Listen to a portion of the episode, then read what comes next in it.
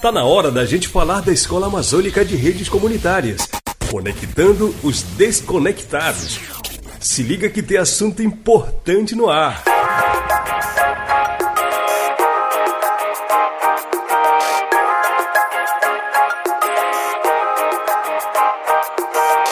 O Conectando os Desconectados chegou à Vila de Lindóia.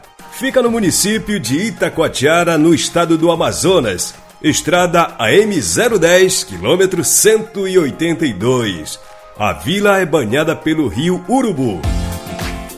Lá rolou mais uma oficina da Escola de Redes Comunitárias da Amazônia. Participaram 12 associados do Grupo Formigueiro, esse grupo é formado por pessoas de Lindóia, de São José, Colônia Nova Vila, São Geraldo, do Rio Urubu e da Azafã. Já é a quinta de sete regiões a receber a equipe do Programa Internacional de Formação, que aqui no Brasil é liderado pelo projeto Saúde e Alegria. O Grupo Formigueiro representa associações de populações ribeirinhas e indígenas está inserido em uma área de difícil acesso à internet e telefonia celular e se destaca por ter a festa da maior fogueira do estado. A ideia é entender a dinâmica das comunidades e suas necessidades de comunicação. Diz aí Adriane Gama, e a gente chegou novamente no interior do Amazonas, na vila de Lindóia, uma terra muito receptiva, onde tem o Grupo Formigueiro, o Grupo Ativo Formigueiro, que o Grupo Formigueiro ele é um grande coletivo né, de várias associações, 138 associações dessa região imensa. E teve assim uma participação ativa dos jovens especialmente, inclusive dos três alunos né, que farão parte dessa inédita escola de redes de comunicação comunitária na Amazônia e gostaria muito de agradecer a participação por todas as atividades dinâmicas que realizamos para descobrirmos, né, para a gente refletir sobre o seu território, seus desafios, seus sonhos e estratégias de comunicação comunitária aqui nessa região. A gente sabe que precisa de tanta de políticas públicas, conexão de internet, mas é um povo ativo e comunicativo. O que gera renda por lá é o turismo, a pesca do tucunaré e a agricultura familiar. As atividades da Escola de Redes foram realizadas em Lindóia nos dias 16 e 17 de abril, conduzidas pelas professoras Adriane Gama e Elis Lucien. Elas estavam acompanhadas dos articuladores locais do Grupo Formigueiro, dois ativistas da cultura digital que se encontraram em Lindóia, o Tarcísio Ferreira e o Romário Elton o Tarcísio é parceiro do coletivo Puraqué. Já o Romário Elton é ativista do ponto de cultura A Bruxa Tá Solta. A Daiane Marques de Souza mora na comunidade São José, Colônia Nova Vida. Ela é uma das alunas do projeto.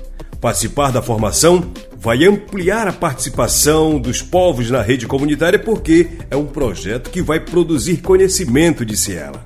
É um projeto que traz muitos benefícios, muitos conhecimentos para dentro da, das nossas comunidades, para a gente, que a gente leva daqui para dentro das nossas comunidades lá nos ramais. E é um prazer ter vocês aqui, o projeto dando, é, dando apoio para nós, né? Que estamos aqui. Eu tenho certeza que nós não somos esquecidos.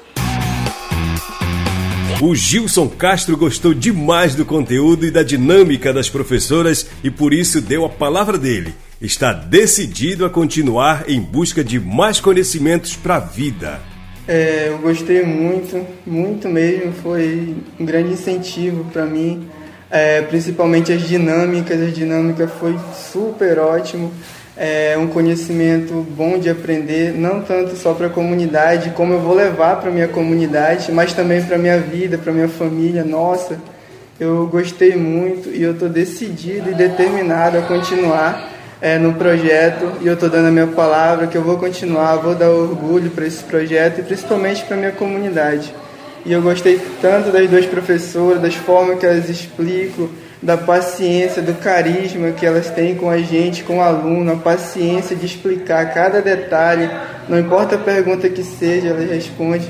Então eu sou muito grato, estou agradecendo muito a presença delas aqui, o esforço que elas fizeram de vir para cá com mais dificuldade que teve, mas elas chegaram aqui e fizeram seu trabalho tudo certinho. E minha nota não é 10, é mil para elas.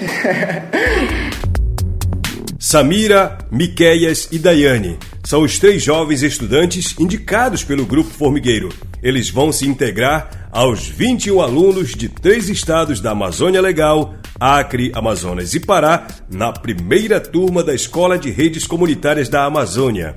As aulas iniciam no mês de julho de 2022, a partir de conteúdos temáticos pensados coletivamente para fortalecer as redes envolvidas. Conectando os Desconectados. Na próxima sexta, a Escola de Redes vai trazer notícias de outro canto da região amazônica, aqui no Alô Comunidade.